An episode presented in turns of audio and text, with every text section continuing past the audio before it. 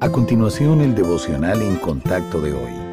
La lectura bíblica de hoy es el Salmo 131. Jehová, no se ha envanecido mi corazón, ni mis ojos se enaltecieron, ni anduve en grandezas, ni en cosas demasiado sublimes para mí. En verdad que me he comportado y ha callado mi alma como un niño destetado de su madre. Como un niño destetado está mi alma.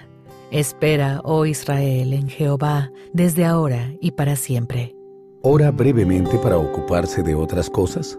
Si es así, considere los valores que Cristo modeló cuando pasaba tiempo con su Padre. Aislamiento. Aunque el Señor Jesús estaba rodeado de gente mientras atendía sus necesidades, su propia necesidad de aislarse era importante. A menudo, después de un tiempo intenso de ministerio, se apartaba de las multitudes e incluso de sus discípulos para orar en privado. Tiempo protegido.